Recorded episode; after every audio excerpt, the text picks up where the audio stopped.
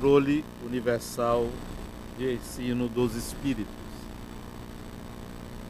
Se a doutrina espírita fosse uma concepção puramente humana, ela teria por garantia apenas as luzes daquele que a concebeu. Ora, ninguém neste mundo poderia ter a pretensão de possuir, por si só, a verdade absoluta. Os espíritos que a revelaram se tivessem manifestado apenas a um homem, nada lhes garantiria origem porque dever-se acreditar, sob palavra, naquele que dissesse ter recebido seus ensinamentos. Admitindo-se de sua parte completa sinceridade, poderia, quando muito, convencer as pessoas do seu convívio, poderia fazer seguidores, mas não conseguiria jamais convencer todo mundo. Deus quis que a nova revelação chegasse aos homens por um caminho mais rápido e mais autêntico. Foi por isso que encarregou os espíritos de a levarem de um polo ao outro, manifestando-se por toda parte, sem dar a ninguém o privilégio exclusivo de ouvir a sua palavra. Um homem pode ser enganado e enganar-se mas não pode se dar o mesmo quando milhões de pessoas veem e ouvem a mesma coisa. É uma garantia para cada um e para todos. De resto, pode-se fazer desaparecer um homem, mas não se faz desaparecer massas. Pode-se queimar os livros, mas não se pode queimar os espíritos. Ora, queimassem-se todos os livros a fonte da doutrina não deixaria de fluir, pela razão de que ela não está na terra, surge de toda a parte e cada um pode nela ir beber. Na falta de, um, de homens para divulgá-la, haverá sempre os espíritos que atingem todo mundo, mas que ninguém pode atingi-los. São, portanto, na realidade, os próprios espíritos que propagam a doutrina com a ajuda de inumeráveis médiums que eles suscitam por toda parte. Se não tivesse havido mais de um intérprete, por mais dotado do que ele fosse, o Espiritismo seria pouco conhecido. Esse intérprete, qualquer que fosse a classe a que pertencesse, seria objeto de preconceito. As pessoas e as nações não o teriam aceito já os espíritos comunicando-se por toda parte, com todos os povos, com todas as seitas, com todos os partidos, são aceitos por todos. O espiritismo não tem nacionalidade. Ele está além de todos os cultos particulares. Ele não é imposto por nenhuma classe da sociedade, pois cada um pode receber instruções de seus parentes e de seus amigos de além-túmulo era necessário que assim fosse para que pudesse chamar todos os homens à fraternidade. Se não tivesse se situado em um terreno neutro, teria mantido as dissensões em vez de aplacá-las. Essa universalidade do ensinamento dos espíritos faz a força do espiritismo. E nele e nela reside também a causa de sua propagação tão rápida Enquanto a voz de um único homem, mesmo com o auxílio da imprensa, necessitaria de séculos para chegar aos ouvidos de todos, eis que milhares de vozes se fazem ouvir simultaneamente em todos os pontos da terra, para proclamar os mesmos princípios e transmiti-los tanto aos mais ignorantes quanto aos mais instruídos, a fim de que ninguém seja deserdado é uma vantagem não desfrutada por nenhuma das doutrinas que apareceram até hoje. Se, portanto, o Espiritismo é uma verdade, ele não teme a malquerença dos homens, nem as revoluções morais, nem os cataclismos físicos do globo, porque nenhuma dessas coisas pode atingir os espíritos. Aí está a leitura e parte da introdução ao Espiritismo, ao estudo da doutrina espírita. Mas antes de comentar, eu me lembrei que nós estamos na primeira semana do ano. E o ano tem 52 semanas. nós temos aí 52 ciclos a atravessar. E um ano inteiro, um ciclo de um ano também para viver. É claro que o início de um ano, o final de outro, é uma convenção, uma convenção humana. Mas, mesmo sendo uma convenção humana, já está gravado em nosso psiquismo, em nossa mente, que se trata de um momento de início de uma jornada, de uma etapa, de uma fase. A nossa mente já registra. Portanto, mesmo pessoas que dizem assim, é mera convenção, eu não ligo, ou se afastam das festas, fazem retiros, portanto, fazem um marco para aquele dia, ou então se dedicam a algo estritamente particular, mesmo no ambiente onde todos estão em festa, também denunciando que estão marcando aquele dia. De qualquer maneira, nós estamos diante de um novo ciclo. E aí nasce uma possibilidade de renovação, de projetar, de planejar, de tentar plasmar no nosso horizonte mental, na consciência, algo que venha dos nossos sonhos, das nossas fantasias, mas que de alguma maneira aquilo possa se concretizar. Avaliamos as nossas possibilidades, as nossas energias, os nossos potenciais, adicionamos um pouquinho da ajuda espiritual, divina, até mesmo para ganhar na Mega Sena. A gente, olha, eu conto com você, mas a gente diz, olha, eu dou uma ajuda lá ao La Harmonia, né? Faz uma barganhazinha, de tal maneira que a gente procura, nesses momentos de mudança, de ciclo, fazer uma fezinha, fazer uma espécie de é, é, um tipo de mágica para ver se acontece alguma coisa em nossa vida. Tudo isso é válido. Não, não estou criticando, mas digo que é simplório.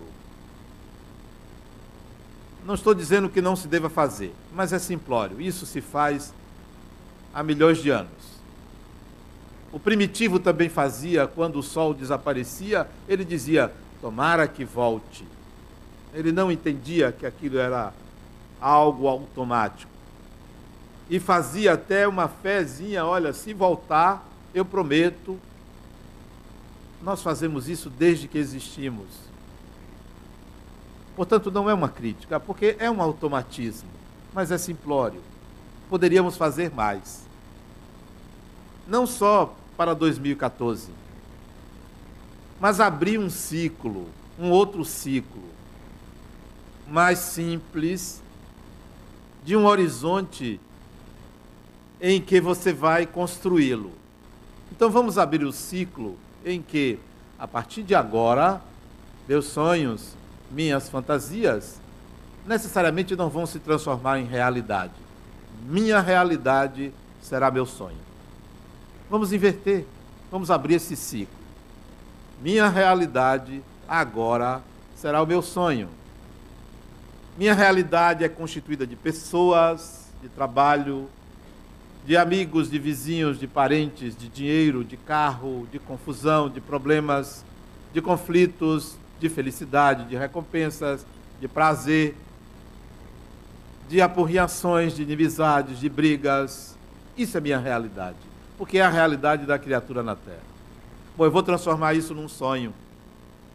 Eu agora vou lidar com essa realidade porque ela é meu sonho. Eu vivo num sonho. E vou transformar esse sonho, vou manipulá-lo, vou, manejá-lo.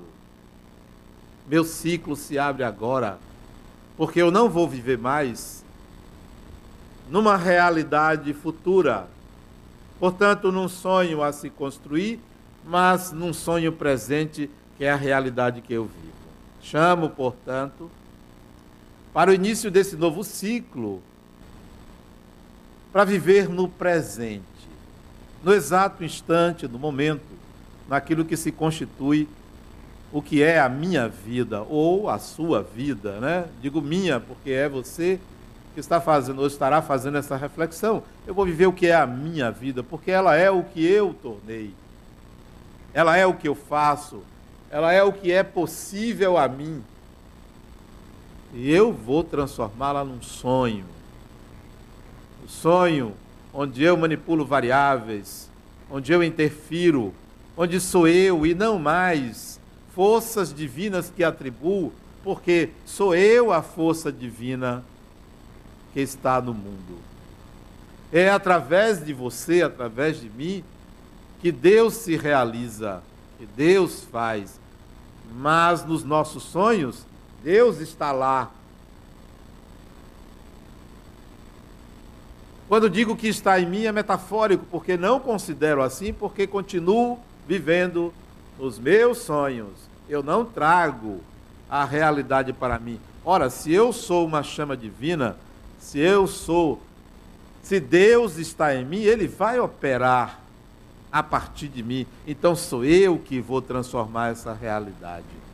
Não se trata de uma exclusão da crença em Deus, mas uma entronização de Deus em você. O altar de Deus não é mais a natureza, nem a sacristia, nem o, a igreja, nem o centro espírita. O altar de Deus é o seu presente, é a sua consciência. É ali onde ele vai se realizar, onde ele vai aparecer, onde ele vai se manifestar. Abra esse ciclo onde a realidade é o seu sonho, onde o presente é que deve ser alterado, modificado porque é simplório demais ficar, este ano vou fazer isso, vou fazer aquilo. Isso é óbvio. Claro que você tem que pensar assim.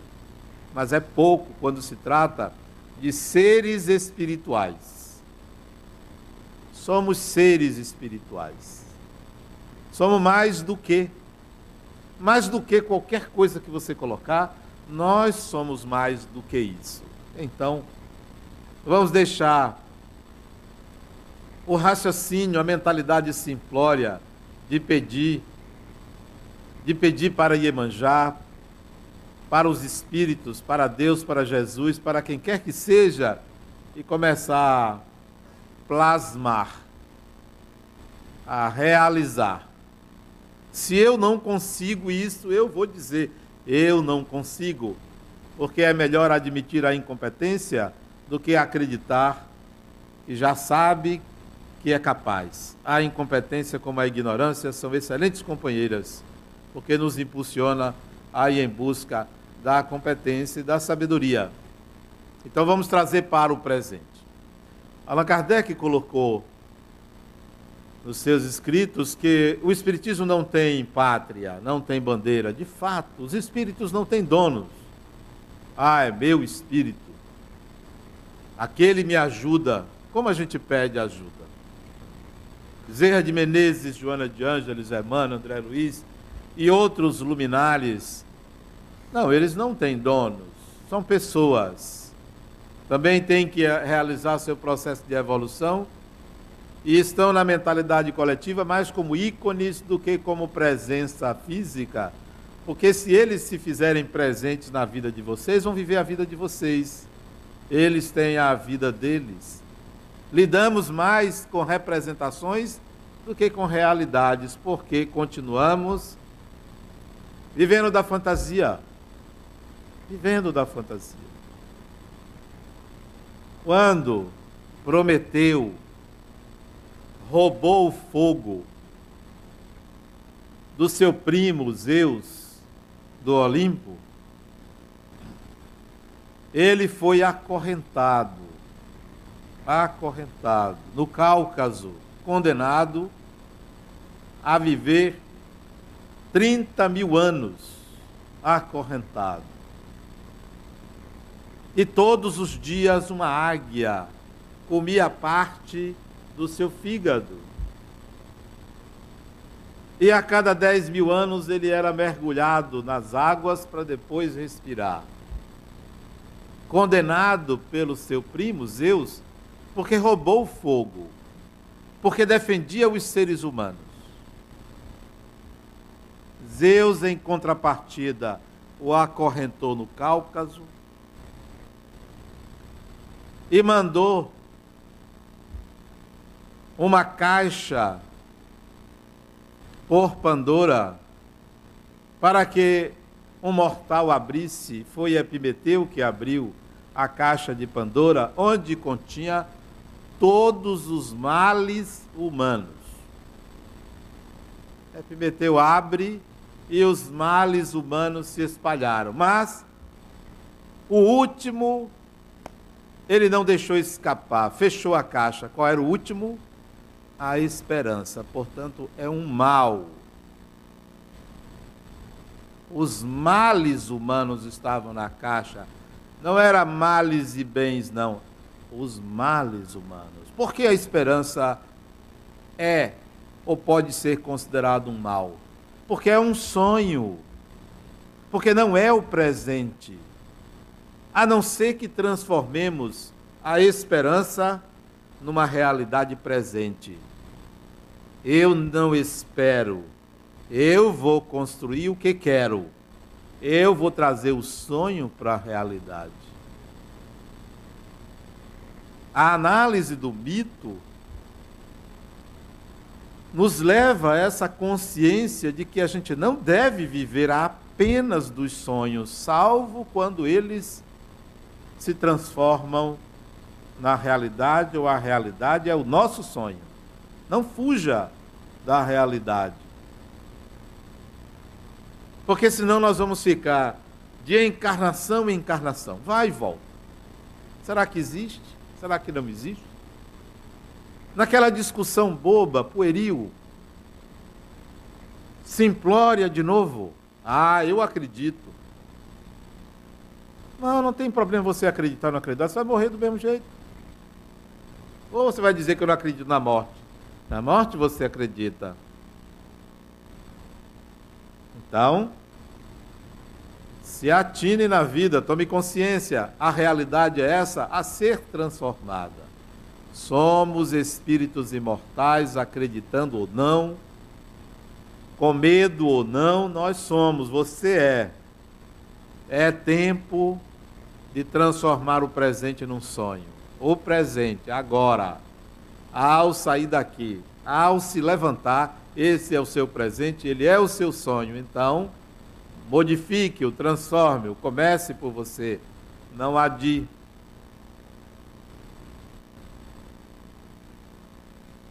Prometeu ficou acorrentado, mas ele não permaneceu acorrentado por muito tempo. Não permaneceu.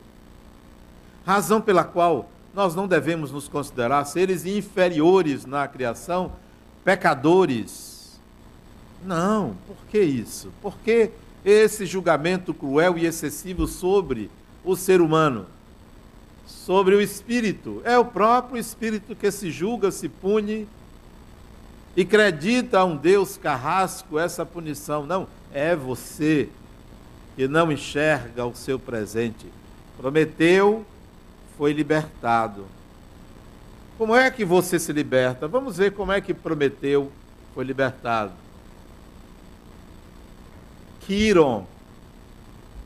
Quiron era um centauro os centauros eram seres da mitologia grega agressivos, metade animal, metade humano. Mas Quiron era um centauro diferente da sua espécie.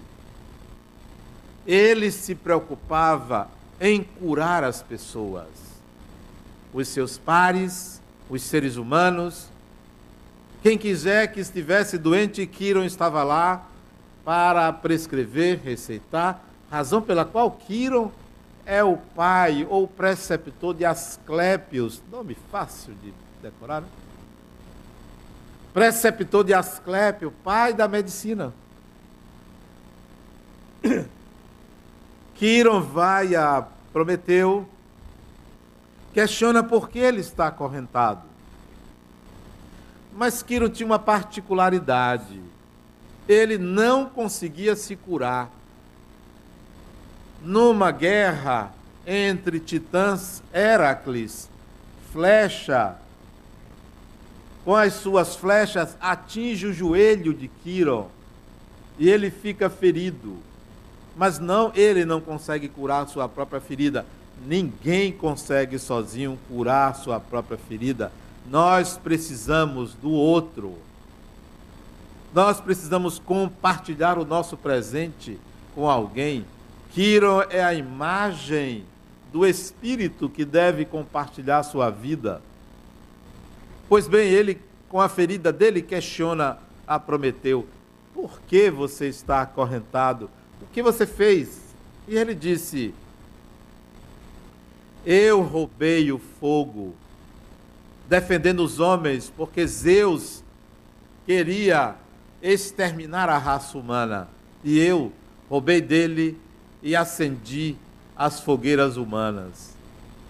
Mas Kiron questiona: Mas Zeus não já tem o fogo de volta? Tem, mas eu não revelei a ele um segredo. Eu não revelei um segredo. Todo ser humano tem um segredo. Revele-o. Escolha alguém, divida o peso. Porque o que há que não possa ser conhecido? Se não tem nenhum encarnado que saiba, muitos desencarnados não sabem daquilo. Que adianta? Ah, mas eu não estou vendo, mas eles estão vendo.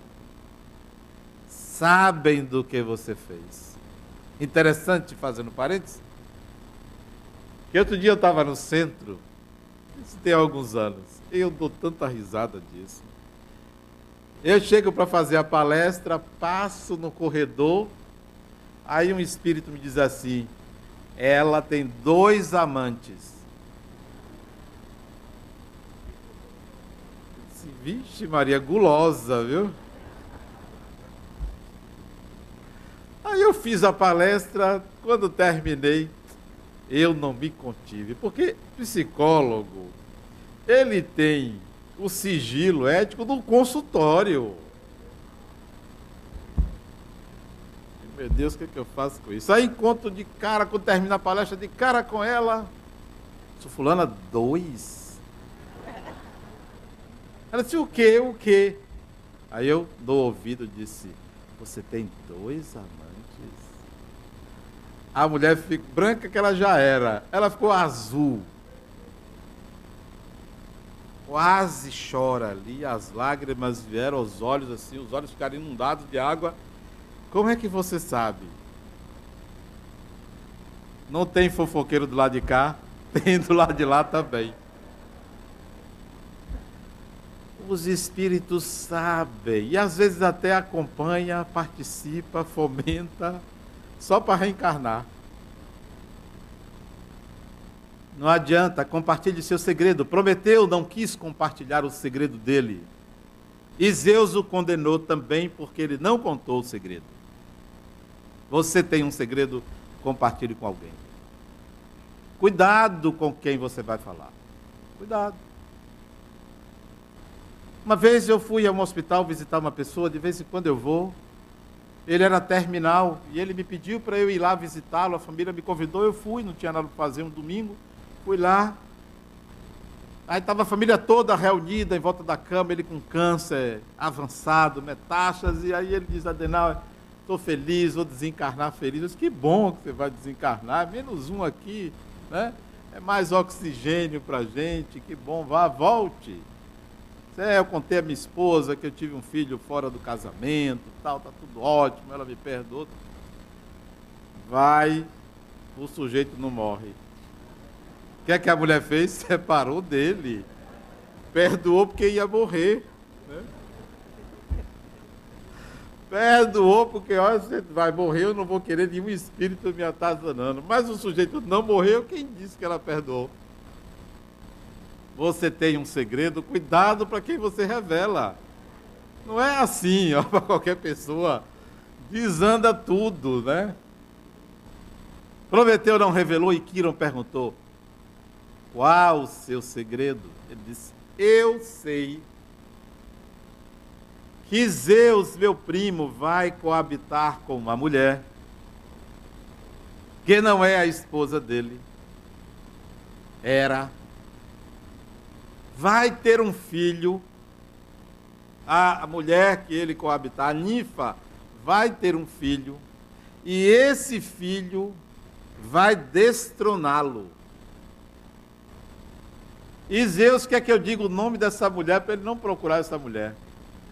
Isso significa que ninguém, absolutamente ninguém, está livre de se envolver com outra pessoa. Ninguém. A pessoa mais casada do mundo pode dizer que ama ela ou ama ele, mas pode reencarnar um amor de outra vida e a pessoa se encantar. Eu estou vivendo particularmente isso, que reencarnou um novo amor meu e minha esposa está com ciúme. É meu neto. Olha aí. Ninguém está livre de sentir alguma coisa por outra pessoa. Ninguém está livre. Não estou falando só de filho, neto, mas de pessoas desconhecidas, de alguém que surge na sua vida. Isso não é uma loteria, isso é uma imantação, é um encantamento, é uma conexão que se faz entre espíritos. Pois bem, ele disse: Eu não vou revelar.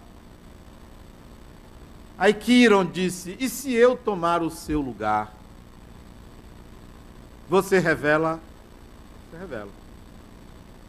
Kiron toma o lugar de Prometeu, acorrenta-se no Cáucaso, já que ele era imortal, acorrenta-se no Cáucaso. Portanto, é crônica a doença humana. Há algo em nós que não se cura e que talvez esse algo em nós que não se cure é a nossa saudade de Deus.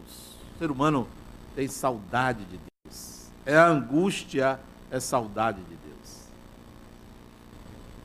E revela para ele quem era a mulher. E ele conta para Zeus só que já era tarde, eu já tinha resolvido a questão, né? Era rápido. E nasceu uma criança. E o filho de um Deus, como a mortal, é mortal até que haja uma espécie de batismo por parte do Deus, transformando-o em mortal. E esse filho dessa mulher se chamou Aquiles. E ela, para transformá-lo em mortal, mergulhou no rio da imortalidade, segurando pelo calcanhar. Era o único lugar de Aquiles que era vulnerável, o lugar onde a mãe segurou, razão pela qual vocês, mães, desapartem-se de seus filhos. Não são seus filhos, são filhos da sua ânsia de viver, como dizia Khalil Gibran. Toda mãe que se apega ao filho o vulnerabiliza ou torna vulnerável por causa da proteção excessiva. Mitos à parte, precisamos trabalhar a nossa realidade. Transformá-la no nosso sonho, mexer com ela, modificá-la, levá-la a uma instância onde sejamos os verdadeiros artífices, os verdadeiros construtores dessa realidade sem sem mascará-las com mascará-la com fantasias de algo futuro é como viver para o além. Quantas pessoas aqui fazem as coisas com medo de sofrer depois da morte? Já sofrem. já antecipam para o presente, porque quem vive com medo da morte tem medo da vida, restringe sua vida, limita sua vida. O início do ano não deve ser simplesmente para projetar, deve ser para aterrissar. Aterrice. Caia na realidade. O momento é esse. Como Allan Kardec colocou, o Espiritismo não se funda numa pessoa, num ser humano, porque espíritos existem três vezes mais do que o número de encarnados. Se nós somos 7 bilhões de habitantes encarnados, tem mais de 20 bilhões de espíritos desencarnados. É três para cada um. Você pensa que está andando sozinho no seu carro, tem pelo menos três ali de companhia. Aperta, dá todo mundo. Às vezes vai no seu colo, você nem vê. É três, no mínimo três para cada um. Tem gente que anda com muitos, né? Meia dúzia, uma dúzia, né? Um para cada situação. Então nós temos uma população de desencarnados muito grande. Por isso que a crença nos espíritos não é uma questão de uma pessoa, de um país. Há espíritos americanos, alemães, franceses, espanhóis, brasileiros, argentinos e por aí vai. Existem espíritos em toda parte. Só não vê quem não quer ver. Só não escuta quem não quer escutar. Só não sente quem vive na fantasia. Porque não precisa ter nenhum poder especial, porque todo ser humano tem a sensibilidade de conectar-se ao espiritual. Todo ser humano, crente ou não naquilo. Ateu, à toa, perdido ou perdida, se conecta aos espíritos. Mas não é para viver dividido. Não é para viver entre dois mundos. Porque tem muito médium perdido. Perdido. Vive lá e cá. Não. Eu sempre disse aos espíritos que caminham comigo: quem manda na minha vida sou eu. Não adianta vocês mandarem eu fazer uma coisa, se eu não quiser fazer, eu não faço. A responsabilidade do que eu faço é minha. Não acredito aos espíritos. De vez em quando aparecem uns perturbados na minha mente. Mas como eu já sei que eu também não sou flor que se cheire, lido com naturalidade com as perturbações que chegam à minha mente. Não tenho medo, e nem tampouco me acho santo, incapaz de cometer qualquer equívoco. Não, seria absurdo a gente pensar que o ser humano não pode errar. Absurdo. Ele até colocou isso, que se a doutrina viesse por uma pessoa, essa pessoa poderia errar. É a mesma coisa da gente ir para o centro espírita para assistir a palestra de fulano. Tem gente que diz assim, eu vou lá assistir a Denauer vai cair. Vai cair. Vai para o buraco. Não é uma pessoa, não sou eu, é você. É você. Qualquer pessoa pode falar aqui. Vai reverberar dentro de você, portanto, é você quem vai lidar com esses dados, não é a pessoa. Eu não sou mais do que eu sou.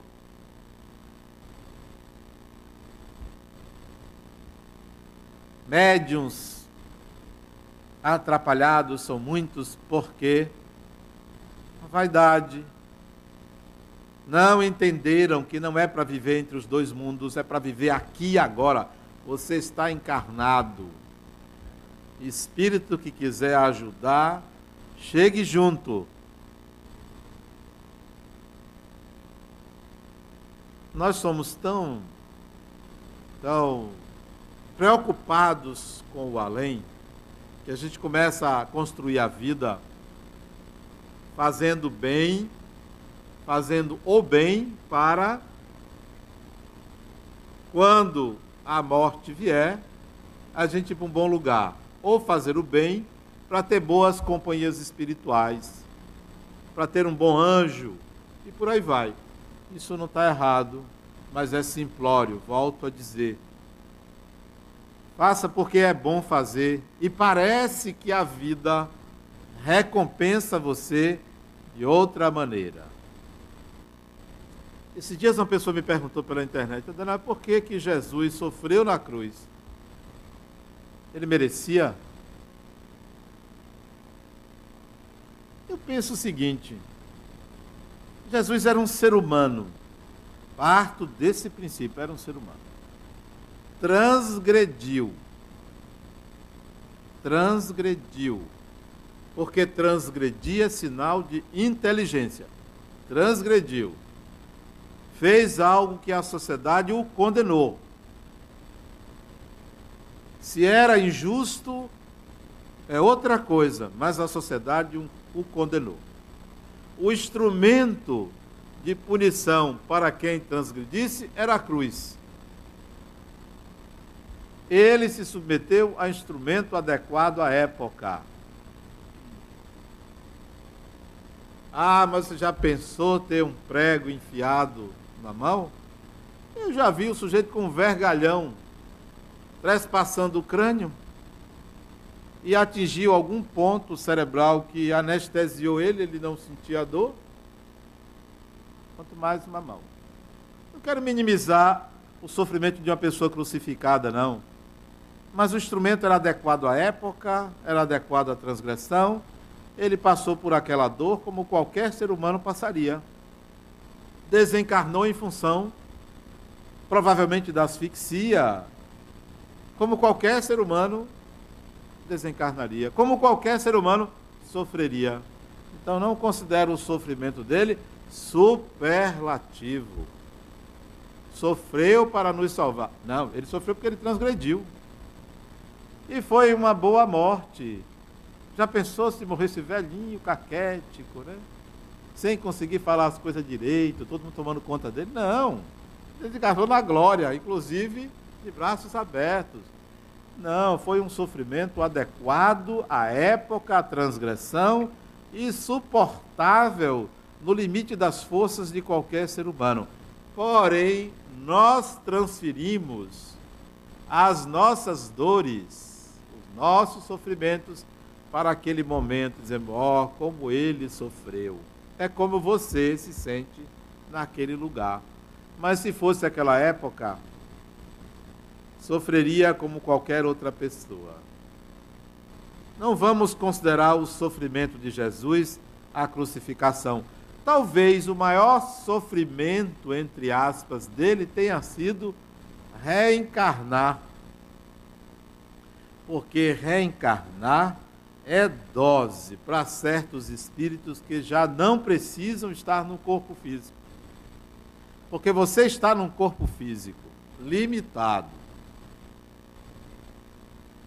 Está num corpo físico que você não se lembra de tudo. Está num corpo físico reencarnando em certas famílias atrasadas é um problema sério. Então a encarnação é um processo transitório na evolução do espírito. Um dia a gente não vai precisar mais reencarnar. Ainda bem. Você já pensou, você, eu, você, qualquer pessoa tem uma sexualidade livre, que ama as pessoas e nasce num corpo ou feminino ou masculino. Olha que limitação. Só tem dois. Duas anatomias. Podia ter 200 anatomias, só tem duas. Você não tem 20 dedos no corpo, porque não tem 20 tipos de sete. Deus só botou dois. Olha que limitação. O espírito tem que se submeter a isso. Desencarnado, é uma festa. é uma festa, porque você pode se manifestar de N maneiras com o seu corpo espiritual, porque ele é mais plástico, é mais flexível, reencarna ou o sujeito é homem, ou é mulher, ou é gay, ou é bi, acabou e fica ali. Agora não tem travesti, transexual, está aumentando. Daqui um dia tem. Mas o DNA só tem dois. A gente precisa mudar esse DNA para botar assim uns 200 tipos, né? A encarnação é como acorrentar-se no Cáucaso, como prometeu, é como a crucificação. Quer dizer, talvez a maior dificuldade dele tenha sido estar no meio onde ele não tinha pares. Por isso que ele disse: Até quando estarei convosco?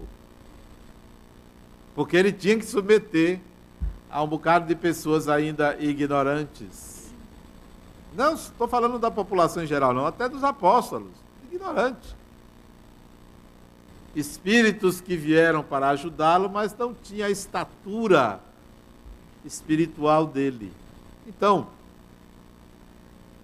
a vida tem que ser vivida no momento presente.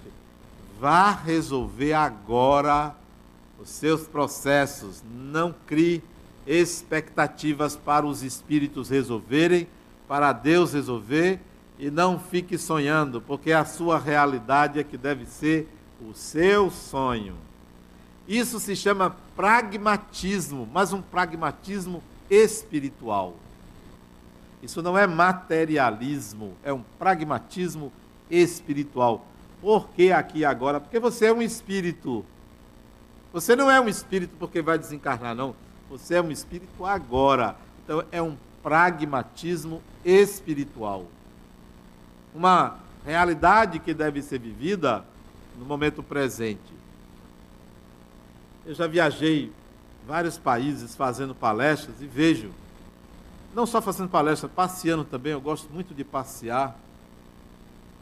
Em 2013 eu fui cinco vezes para fora do Brasil, entre palestras e passeios. Esse ano eu acho que eu só vou duas vezes eu estou escrevendo. Mas eu vejo que as pessoas, os espíritos, tanto faz nascer numa cultura como outra, é o mesmo ser humano. O mesmo desejo de ser feliz, a mesma desconfiança do seu semelhante, o mesmo medo, a mesma angústia da saudade de Deus. Você está vivendo numa família ou entre pessoas no melhor da sua evolução. No melhor. Não foi melhor do que é hoje, mas será melhor do que é hoje. Então faça hoje. Torne-se o melhor hoje, não no futuro. E não viva do passado. É aquela pessoa que se separou e o marido o ex-marido casou com outra mais nova do que ela, claro. Mais bonita, lógico que ele não é bobo. E ele enriqueceu com a nova. Olha que maravilha, né? Enriqueceu. Eles moravam no apartamento de dois quartos, né, os dois, né? Brincavam, tal, separou, ele arranjou outra, tal.